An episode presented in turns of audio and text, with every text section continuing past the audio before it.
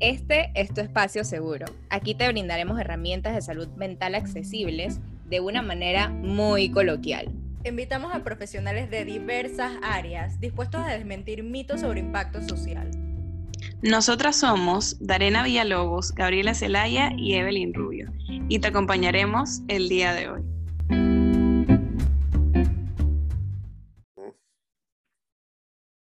Hoy tenemos un episodio spooky para todos ustedes considerando las próximas festividades. Sabemos que muchas personas disfrutan esta época para sacar sus disfraces, ver películas de miedo, eh, irse de fiesta y tal. Por ende, estamos hablando sobre las sectas, específicamente aquellas que son un poco más oscuras y tienen tradiciones bastante diferentes, a veces pueden llegar a ser perversas o inhumanas. Para ello, estamos con el profesor y psicólogo clínico, el señor Salvador. Profe, el espacio es todo suyo, cuéntenos más de usted. Bueno, primero gracias a ustedes por la invitación, gracias Arena.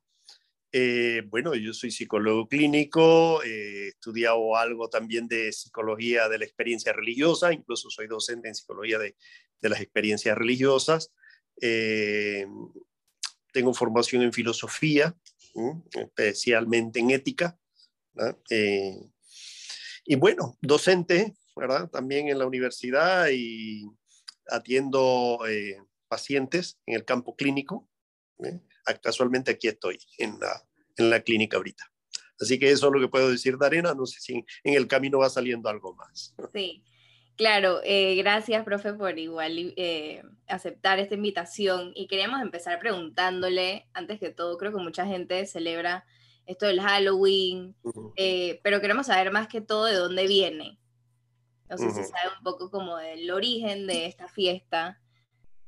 Bueno, eh, el origen histórico, ¿verdad? Mm, siempre dicen que viene del norte, en este caso siempre se le achaca a que lo inventaron los americanos, pero yo creo que, mira, eh, al final todos en la vida hemos hablado de brujas, hemos hablado de eh, espíritus, hemos hablado de, eh, o tenemos creencias, hemos crecido em, teniendo una visión, ¿verdad? Que, existe ese tipo de, de espíritu, pues porque la bruja pertenece como a una realidad espiritual. Y bueno, a los aquelarres, ¿verdad? Los aquelarres, los aquelarres de bruja, eso es muy propio del norte de Europa, ¿ves? Eh, que eran las noches de bruja. El aquelarre eran las noches de bruja, que las brujas eh, se unían, ¿no? Y, y, hacían bailes y fiestas, ¿no?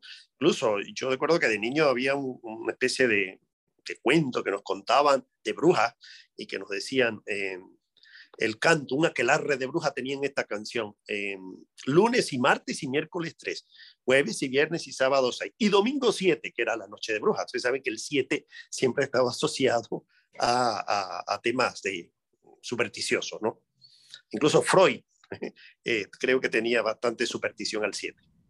Sí, totalmente. Sí, eh, definitivamente, este, este es un tema que a mí en lo particular como que me, me, gusta mucho, o sea, este tema como de las supersticiones y las brujas y tal, eh, me parece bastante interesante. Y para abordar como este temita, yo también quería traer este ejemplo, creo que lo vi en una película y creo que también pasó en la vida real, como que eh, un grupo de personas cometieron suicidio, fue una especie de suicidio colectivo en el que murieron como 918 personas y todo esto fue basado como en una especie de, no sé si llamarlo religión, a mí me parece que secta, eh, pero al final aquí hay como un estilo de mezcolanza y quisiera que nos diferenciara un poco entre la religión o sectas, o sea, cómo se llamaría cuál y cuáles serían sus características. Ok. Bueno, la secta siempre eh, desarrolla el fanatismo, ¿verdad? Yo creo que Alpor, Alpor, que es un psicólogo eh, de la religión, muy bueno para mí, uno de los mejores, en, en su momento, Alpor tiene las características de una religiosidad madura, ¿verdad? Y la religiosidad madura eh, no va a ir en contra eh, ni tuya ni del otro. la religiosidad madura siempre irá a tono con lo que llamamos derecho humano, ¿no? una secta siempre se fundamenta en el fanatismo. Creo que estás hablando del caso de Guyana, que fue en los años si no me equivoco. Incluso hay una película, de ahí surge lo de David Koresh en Estados Unidos, por ejemplo. De ahí surge, en, a ver qué otro tipo de secta en Europa, surgió la de King, ya ahora no recuerdo el nombre, se me acaba de escapar. Es decir, en, hay cantidades así de sectas que surgen. Lo primero que surge a veces una secta es el fanatismo. Se fundamenta en el fanatismo. Un líder que crea fanatismo donde la gente, usando el lenguaje de Freud, ¿verdad? Decía, se convierte así como una horda, ¿no? Es una horda. Decía Freud que las hordas son promiscuas, ¿verdad? ¿En qué sentido? Hablando de promiscuidad, un concepto muy amplio, eh, en que no piensan, ¿no? Las masas no piensan, se dice en sociología. que las masas no piensan. Entonces, al no pensar, siguen a un líder fanáticamente. Pasó lo, que, lo de Guyana, donde todos terminaron tomándose un veneno, eh, y algunos forzados, porque el líder tiene ese, ese, eh, ese carácter intimidatorio, y terminaron, esa fue la muerte de 900 en Waco, Texas, eh, próximo al año 2000, porque surge lo que se llama el milenarismo, ¿no? que decían que en el año 2000 se iba a acabar el mundo, que se va a acabar el mundo, entonces hubo mucha gente que pensó en el, en el ámbito cristiano que eran Jesucristo, ellos, ellos, yo conocí de casos, gente que de peregrinaciones a Tierra Santa, donde hubo personas que se identificaron en Tierra Santa, se, se despersonalizaron totalmente y se creían Jesucristo, ¿no? Entonces esto, eh, todo eso pues gira en torno, yo creo que lo importante es ver que el fenómeno religioso, como dice Víctor Frank, el fenómeno religioso es más fuerte que la libido de Freud decía Víctor Frank, ¿no? Es decir, el fenómeno religioso siempre está muy, muy, muy en lo profundo del ser humano, ¿ve? Que siempre es un conflicto con el ser humano, Y sale de una o de otra manera, imagínate que, eh, ¿por qué? Porque en lo religioso también está lo mágico, está eh, mirar más allá de, y siempre queremos saber más allá de. Uno se pregunta, ¿por qué Harry Potter tuvo tanta, tanta, tanta acogida, verdad? Harry Potter estuvo mucha acogida, fue literatura para todo el mundo, ¿eh? Y, Harry Potter era el tema del espíritu, que si la bruja, que si el tema de la fantasía, el tema de la fantasía, lo mágico religioso, la magia, porque dentro de todo esto, o sea, todo es en un estado de enfermedad grave, una, lo que uno llamaría estado límite, límite, desea que lo mágico ocurra, ¿verdad? Lo mágico ocurra. Y la gente se agarra a cualquier cosa ante una enfermedad, por ejemplo, que lo mágico ocurra, ¿no? Entonces, dentro de lo que Alport definiría como una religiosidad madura, que pone ocho pasos, ocho pasos, entre eso está el que eh, esto tú no puedes serte un fanático, donde tú trasciendes también la mirada en el ser humano, diría Alport, es decir, por ejemplo, yo puedo ser querer mucho al Papa y puedo confiar mucho en el Papa y puede ser que el Papa sea un referente moral, pero si el Papa me falla mañana, mi fe no está puesta en el Papa, ¿verdad? Mi fe, o sea, no se tambalea, diría Alport, ¿no? No se tambalea, ¿por qué? Porque hay una trascendencia, hay mucho más allá. ¿eh? Al final, ¿qué le diría yo? Yo siento que la religión es un medio para el desarrollo espiritual del hombre. ¿eh? Que el ser humano es espiritual por naturaleza y tiene que tener un canal. ¿eh? Claro, a hay canales que son tóxicos, ¿verdad? Hay cosas que son tóxicas, entonces uno busca en base a su necesidad. Entonces, eh, ¿qué pasa? Mucha gente cae en una secta, ahí viene todo eso que ustedes conocen desde el campo de la psicología, las necesidades afectivas, las sectas a veces tienen un lenguaje muy familiar, eres hermano, eres aquí tal, eh, recuerden que la religión tiene un lenguaje familiar, es padre, y tal padre, el padre que te ama, está el hermano, ven que somos hermanos, somos fraternos, un lenguaje que también a veces de una de otra manera tienen las bandas, las bandas, las bandas de jóvenes, entonces que te dicen, bueno, es que aquí compartimos, hay, hay unos valores. ¿no? Exactamente, justo en eso pensé cuando estaba hablando de eso de, las pandillas, por ejemplo, que también tienen este sentido familiar y de las personas que tienen muchas necesidades afectivas que quizás no fueron cubiertas en ese momento. Y justo por ahí va mi siguiente pregunta, de, de hasta qué punto, o sea, cuando sé que ya esto está afectando mi salud mental, por ejemplo, cómo las sectas afectan eh, tu salud mental. Hola, a Gabriela, ¿cómo las sectas afectan? Bueno, Gabriela, mira, yo creo que mucho, mucho, ¿verdad? Porque está en lo que en el lenguaje común decimos lavado de cerebro. Y lo que es un lavado de cerebro es un lavado de cerebro, es decir, eh, tú no tienes mirada, lo que tiene el lavado de cerebro es que no te permite la reflexión, no te permite salirte ni, ni juzgar nada. Es muy difícil. Yo he conocido casos muy, muy difíciles ¿eh? que la gente pueda tener otra mirada. Incluso eso ha generado conflictos en la familia, cosas porque estás viendo que te estás destruyendo, pero nada, es casi, eh, es un fanatismo, fanatismo tan, tan fuerte, tan fuerte que vives para eso. Ahora, ¿es posible salir? Sí es posible. También conozco gente que ha salido, gente que han descubierto otra cosa dentro ¿eh? del grupo sectario dentro de lo que es una secta, ¿verdad? Y hablando de secta puede ser de cualquier tipo, de cualquier tipo. Uno puede hablar de sectas cristianas, pero puede hablar de sectas de otras denominaciones, ¿verdad? incluso sectas satánicas. ¿eh? hoy se crean lo que ellos llaman religión a personalidades, por ejemplo. Uno puede decir, bueno, pero es una secta, es un grupo sectario. ¿Ve? ¿Por qué? Porque tienen normas muy rígidas para entrar, para salir y todo eso. La rigidez, la rigidez nunca es buena. La rigidez, y, en la secta a veces hay mucha rigidez. Entonces la rigidez no es buena, la rigidez tiene que ver con trastornos de personalidad. Y de por sí, eh, eh, en, estos personajes hay unos trastornos de personalidad tremendo, ¿no? En los líderes, ¿verdad? De una secta. Ahora, la pregunta está, cuando yo voy, ¿qué necesito? ¿verdad? ¿Cuál es el tema mío? ¿Mm? ¿Cuál es mi tema? ¿Por qué yo me busco ese tipo de cosas? ¿Qué seguridad? ¿Qué sostén? ¿Por qué? Porque las religiones, yo estoy convencido que son como un sostén, que sostienen. ¿eh? Sostienen a mucha gente en eso, desde el aspecto familiar, de que eres hermano, que, aquí hay un padre que te ama, si has tenido un padre que no te ha amado, familia que no te ha amado, Dios te va a amar, es un padre que te ama, tienes hermano, que sí, que hermana, que hermano, o sea, una manera de sostenerse.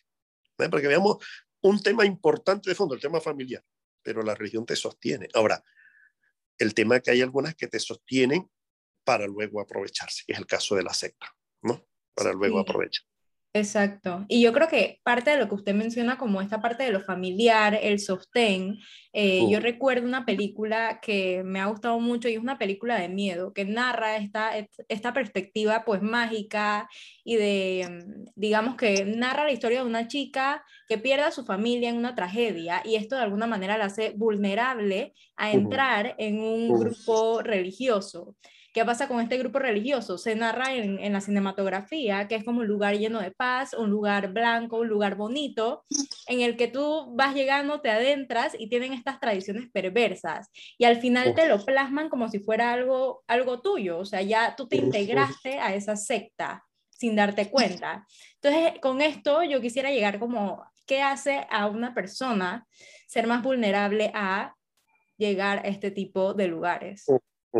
Ok, puede haber muchas, muchas posibilidades, ¿verdad? Muchas necesidades, porque yo creo que hay unas necesidades emocionales y afectivas tremendas, pero mira que una de las cosas en las que el fenómeno religioso tiene mucho poder y control es en el tema de la culpa, ¿verdad?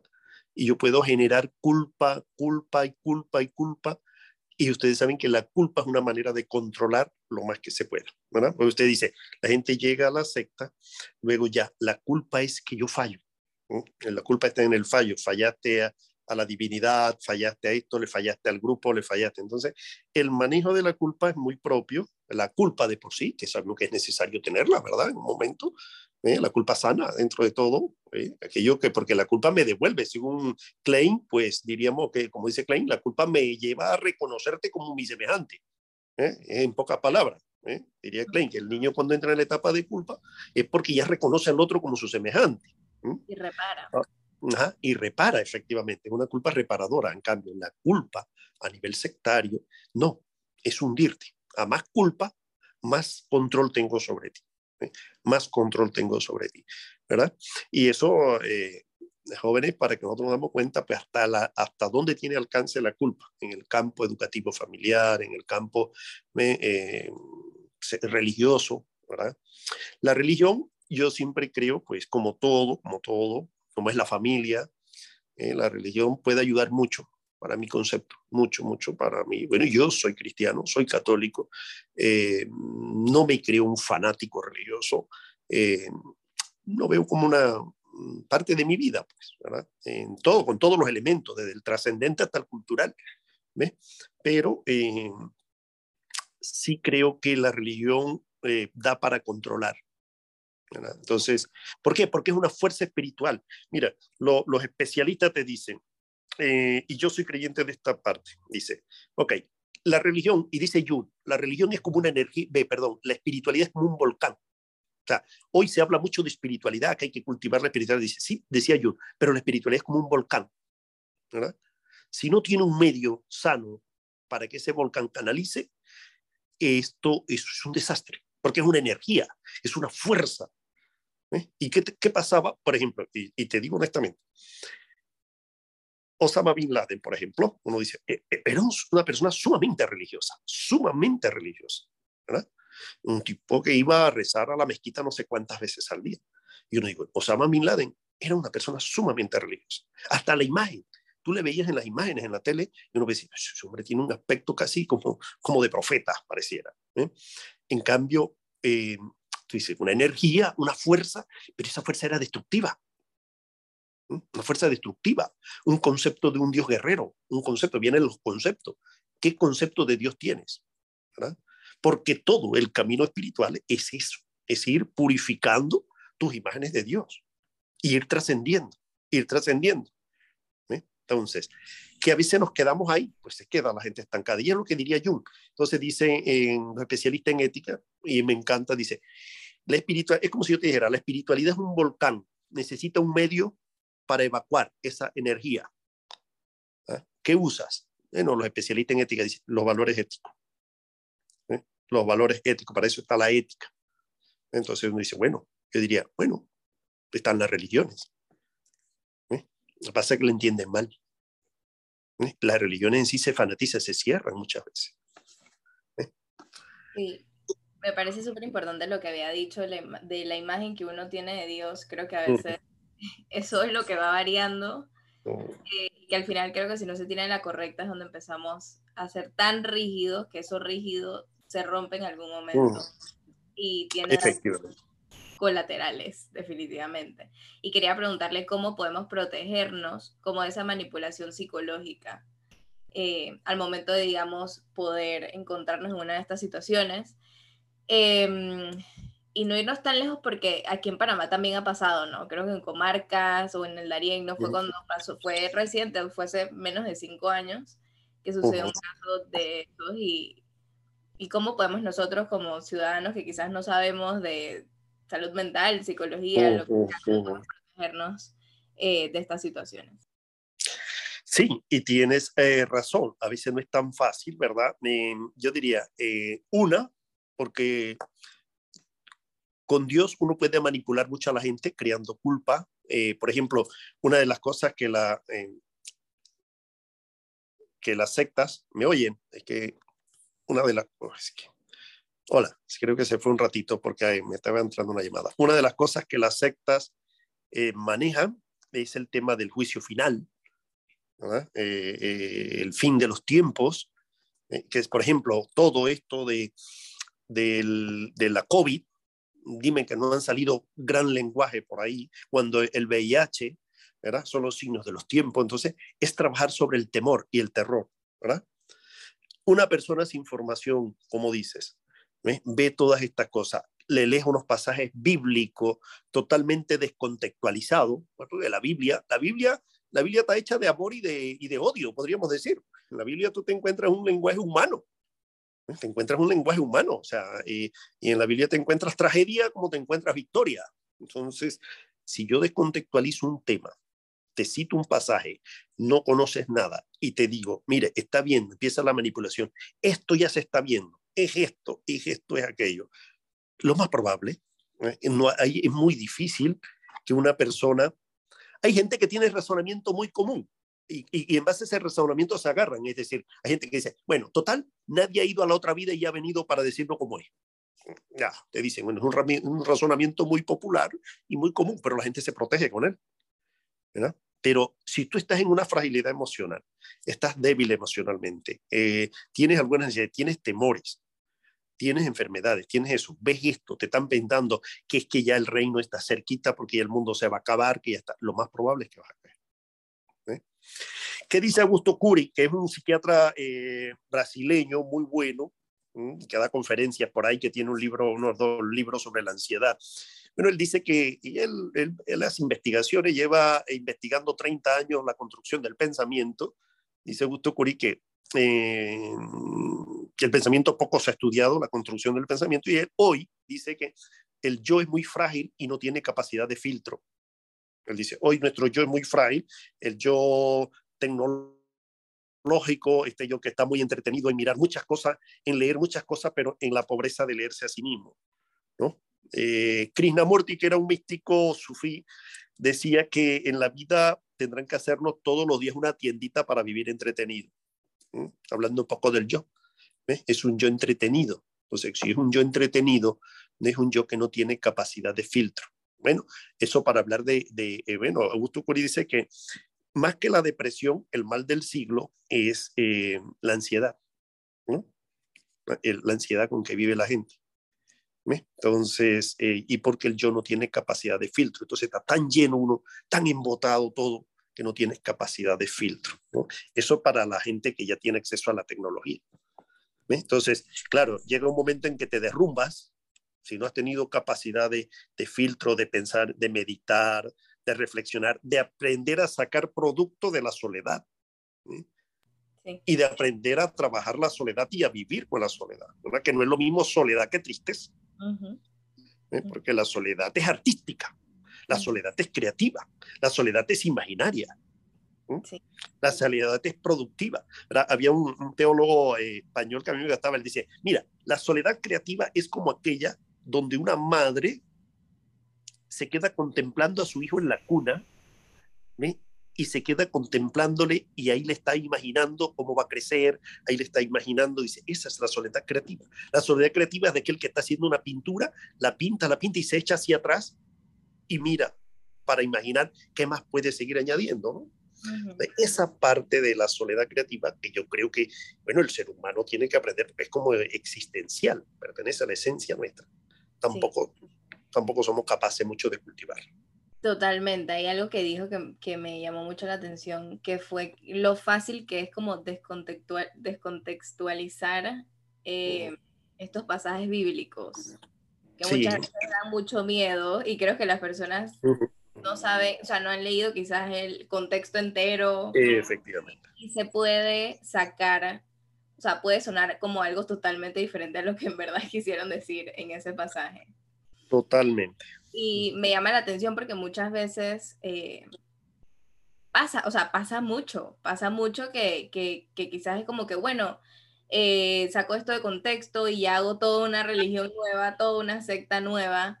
Em, y creo que eso es importante, pues invitar a las personas a educarse también sobre el tema, aunque sea un tema que no te guste, porque quizás te pueda ayudar. O sea, un tema que quizás no te llame la atención, pero capaz en algún momento esto también puede ser un, un factor que pueda ayudarte a no caer en este tipo de cosas. Claro que sí. Así que, bueno, le damos las gracias, eh, profesor. De verdad que fue un honor tenerle acá, que no pudimos elegir una mejor persona para compartir este tema. Eh, y bueno, esto fue el episodio Spooky que les teníamos de el último, la última semana de, de, octubre. Esperemos que lo disfruten mucho y que lo puedan compartir con sus amigos, sus familiares. Eh, creo que es una información bastante importante y no escucho como que estén hablando mucho de este tema, así que siento que es innovador. Así que, Dare, si quieres decir ya las últimas palabras. Sí, definitivamente me ha gustado muchísimo escuchar al profe. Eh, creo que era un tema que no habíamos hablado en la carrera tampoco, eh, así que me gusta muchísimo como esta parte de, las, de los grupos religiosos. Eh, gracias, profe, nuevamente por su tiempo y por estar acá. Bueno, nada, gracias, Gabriela, gracias, Darena. Así que a la orden cualquier cosa.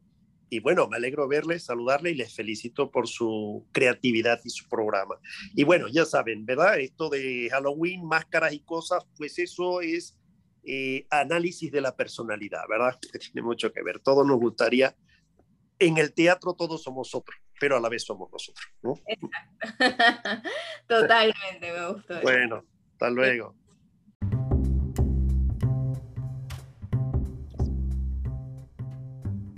Recuerda seguirnos en todas nuestras plataformas y darle clic al botón de follow en Spotify y Apple Podcast.